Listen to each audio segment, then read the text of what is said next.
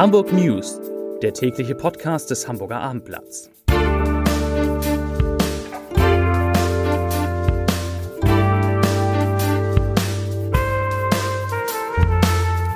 Herzlich willkommen. Mein Name ist Lars Heider und heute geht es um einen Impfstoff, der laut Experten zu Unrecht kritisiert wird. Weitere Themen, das Miniaturwunderland will abwechselnd für Geimpfte und Nicht-Geimpfte öffnen, die Haspa kann sich vor Geld nicht retten und der Weltrekordler im Marathon will in Hamburg laufen. Dazu gleich mehr, zunächst aber die Top 3, die drei meistgelesenen Themen und Texte auf abendblatt.de. Auf Platz 3, weibliche Leiche an Feldweg gefunden, die Kripo ermittelt. Auf Platz 2, Hamburger Forscher. Corona könnte aus Labor in Wuhan stammen. Und auf Platz 1 Coronavirus. UKE über Obduktion, Therapien und Impfungen. Das waren die Top 3 auf abendblatt.de. Wochenlang haben wir auch in diesem Podcast darüber berichtet, dass es viel zu wenig Impfstoff gegen Corona gibt. Das scheint sich nun in einem Bereich umzukehren.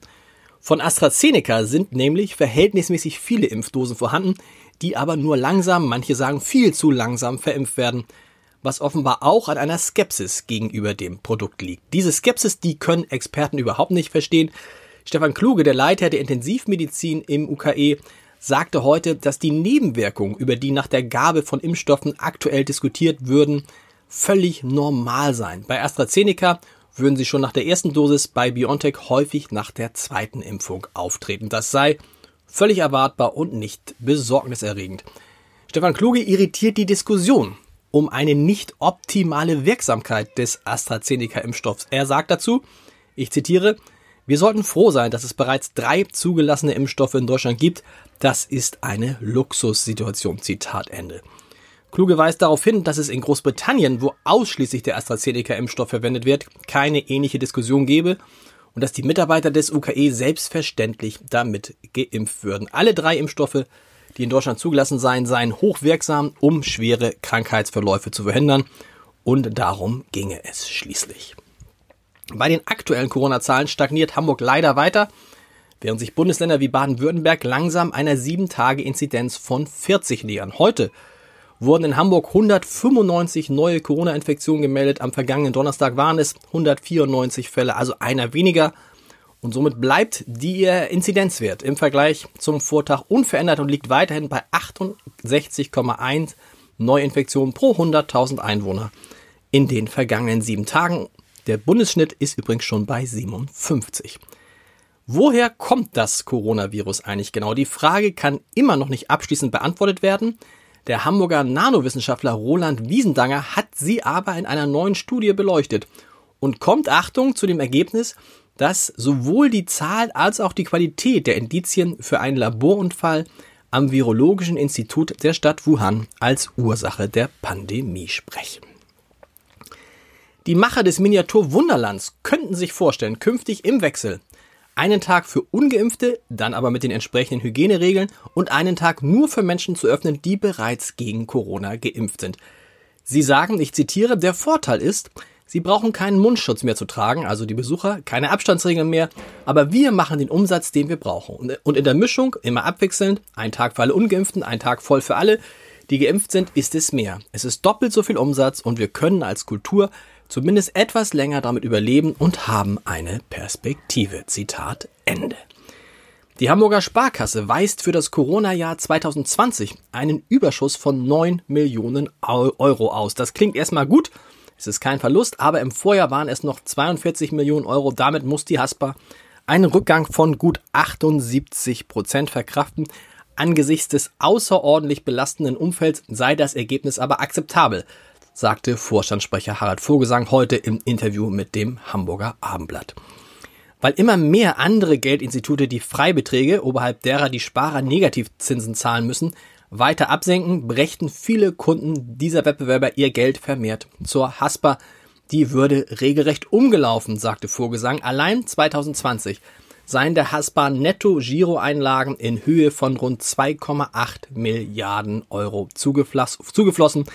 Das kostet die Sparkasse einen zweistelligen Millionenbetrag im Jahr, denn sie muss ja ihrerseits Negativzinsen an die EZB zahlen und lange wird das nicht mehr so weitergehen können. Auch die Haspa denkt darüber nach, ab welchem Punkt man Negativzinsen von Kunden nehmen sollte. Im Moment liegt dieser Punkt bei der Haspa noch bei 500.000 Euro. Manche Wettbewerber sind allerdings schon bei 50 oder gar 25.000 Euro. Zum Sport. Das hat niemand für möglich gehalten. Marathon-Weltrekorder Eliud Kipchoge kehrt nach Hamburg zurück. Der Kenianer will hier am Sonntag, den 11. April, zu einem Eliterennen auf einem Rundkurs entlang der Außenalster starten. Start und Ziel sind am Rathausmarkt geplant. Die endgültige Genehmigung des Gesundheitsamtes Hamburg-Mitte steht zwar noch aus, ein umfangreiches Hygienekonzept der Veranstalter liegt aber bereits vor. Und Kipchoge sagt, ich zitiere, ich freue mich, wieder nach Hamburg zu kommen, wo meine Marathonkarriere vor acht Jahren begonnen hat. Hamburg wird immer eine ganz besondere Stadt für mich bleiben. Zitat Ende. Am 21. April 2013 hat, hatte der Kenianer an Elbe und Alster sein Debüt gegeben und über die 42,195 Kilometer eine Zeit von 2 Stunden, 5 Minuten und 30 Sekunden geschafft. Das ist bis heute Hamburger Streckenrekord. Zum Podcast-Tipp des Tages in Wie jetzt spreche ich mit Dieter Lenzen über die sehr aktuelle Frage, ob es in Deutschland eine Impfpflicht geben sollte.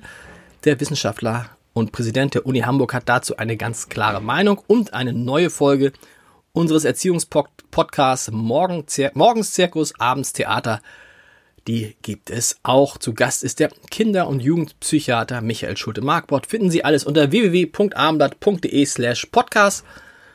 Und dort gibt es natürlich auch die neue Folge unseres Gute Nacht Podcasts mit Luisa Neubauer. Die Folge von gestern Abend, die hören Sie im Anschluss, wenn Sie mögen, an die Hamburg News. Und ansonsten hören wir uns morgen am Freitag wieder. Bis dann. Tschüss. Herzlich willkommen zum Gute Nacht Podcast vom Hamburger Abendblatt. Hi. Ey, dieses, du schon mal irgendwo gesagt, äh, hallo? Nee, machst du nicht, ne? Es ist immer dieses Hi. Hi. Hi. Ähm, Aber es ist cool. guten Tag, ich finde guten Morgen, finde ich auch richtig gut. Ja. Guten Morgen. Guten, guten Morgen. Du hast, hast du, du hast eine schöne Radiostimme, merke ich gerade. Danke dir. Ähm, ne, hast du mal beim Radio irgendwas gemacht? Du hast ja Letzte Woche, also jetzt ist ja schon der 17. Februar, deswegen vor zwei Wochen, Ja. ähm, habe ich eine Woche lang jeden Morgen eine Stunde Morning Show im Radio gehostet. Also Cool, wo? bei Cosmo, WDR Cosmo.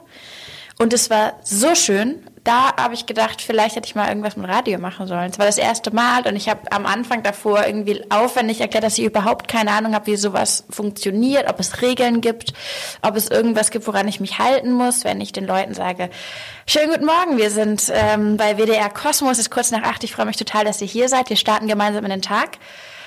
Und anscheinend ähm, ging es ganz gut, glaube ich.